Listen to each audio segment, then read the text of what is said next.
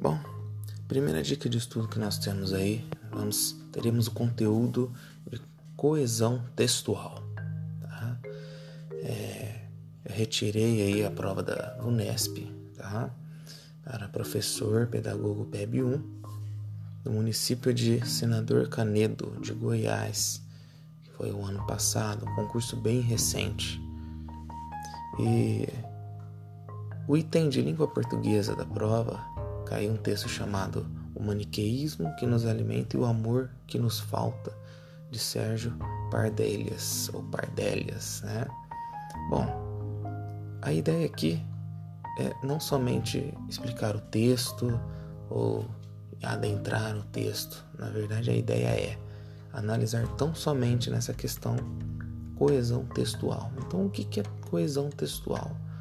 Sugiro que vocês abram o arquivo em PDF e pulem lá para a página 2. Já teremos a questão número 6. E logo abaixo teremos a base teórica. Na base teórica teremos o que? Coesão textual igual a conjunção, pronomes, preposições e pontuação. Basicamente é isso. O que é coesão?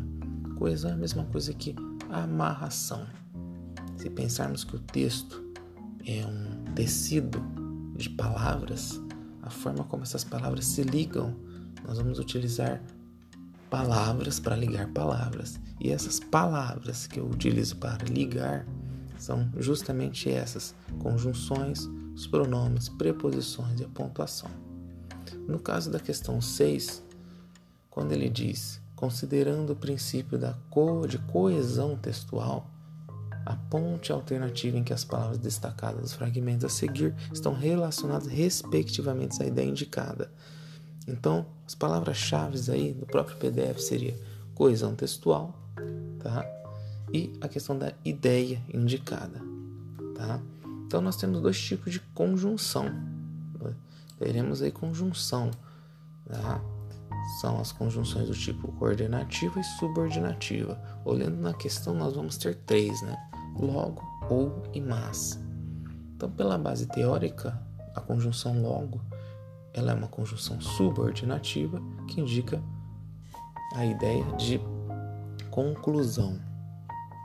A conjunção ou ela é coordenativa e indica alternância, enquanto que a conjunção mas ela também é coordenativa, mas ela vai indicar adversidade ou oposição.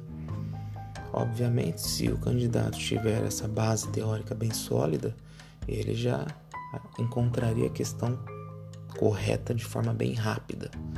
Mas eu vou dar algumas dicas, pelo menos três formas aqui que vocês poderiam utilizar na hora de tentar resolver uma questão dessa, mesmo que vocês não conheçam toda essa base teórica. A primeira delas é alterar as conjunções pelas equivalentes, ou seja, se eu conheço, por exemplo, que a conjunção mas, ah, eu sei que o mas ele vai indicar oposição. Quais são as outras palavras que eu poderia pensar? Mas, porém, todavia, entretanto, contanto, contudo. Opa, lembrei. Se eu posso utilizar essas conjunções e, e eu posso alterar dentro da frase em questão, Deu sentido? Ficou legal? Opa, houve correspondência? Então eu sei que, eu tenho certeza que a conjunção mas é oposição. Olhando nas alternativas, né, eu já encontraria a resposta certa logo de cara. Porque, pensando de forma respectiva, a última conjunção, a última opção que temos nas alternativas, somente a D daria oposição. Essa é uma forma. A outra forma que eu apresento aí ó, é enumerar algumas conjunções de acordo com as possíveis respostas contidas nas alternativas. Tá, ok. O que, que é isso? Enumerar conjunções. É simplesmente, por exemplo, eu vou começar com logo. O logo, quais são as opções que eu tenho para a conjunção logo olhando as alternativas? Eu vou ter basicamente duas: conclusão na A, explicação na B, explicação na C ou conclusão na D. Ou seja, resumindo, eu posso ter conclusão ou explicação. Então, se eu tiver uma certa base, lembrar quais são as conjunções conclusivas, não é? Ah, eu não lembrava do logo, mas tem portanto, assim, então, por isso, de modo que, desse modo, sendo assim, né? E as conjunções explicativas, porque junto, né? Por quanto, já que, visto que, uma vez que, tá? Se eu tiver essa base de enumerar, ah, minhas duas opções são essas, de repente também fica mais claro. Eu vou me lembrar o que? Que o logo, simplesmente que o logo não faz parte das conjunções explicativas, tá? Poderia também aplicar a primeira opção de alterar, mas essa opção 2 é buscar o que? Um pouco mais meus arquivos, né? No meu conhecimento já construído.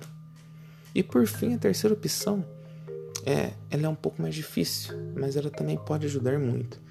Toda vez que nós temos trechos retirados de um texto, é muito importante também nós encontrarmos esse trecho dentro do texto original e verificarmos o que vem antes dele e o que vem depois. Como assim? Se pegarmos o primeiro trecho aí, ó, logo, vírgula, o oponente é a encarnação do que há de mais desgraçado no mundo, eu retornar isso daqui lá no texto, eu vou ver que o trecho que tem antes fala assim: não demora e alguém avoca para si o monopólio da virtude. Ponto. Logo, o oponente, quer dizer, quando eu leio esse logo, eu consigo me situar melhor. Eu começo a pensar o que ah, esse logo vai dar uma ideia de ele está deduzindo. Ele fez várias afirmações e aí logo, sendo assim, portanto, o oponente é a encarnação. Opa, encontrei a ideia, encontrei a noção que eu queria. Tá? Bom, pessoal, é isso aí. Essas foram três dicas aí. Então nós vimos não somente o modus operandi, forma de resolução, mas também acrescentou uma base teórica para quem já conhecia, para quem já sabe, ótimo. Né? Para quem não sabe, um baita conteúdo aí para começar a estudar. E é isso aí, sigam firmes aí estuda o Mazarin te ajuda.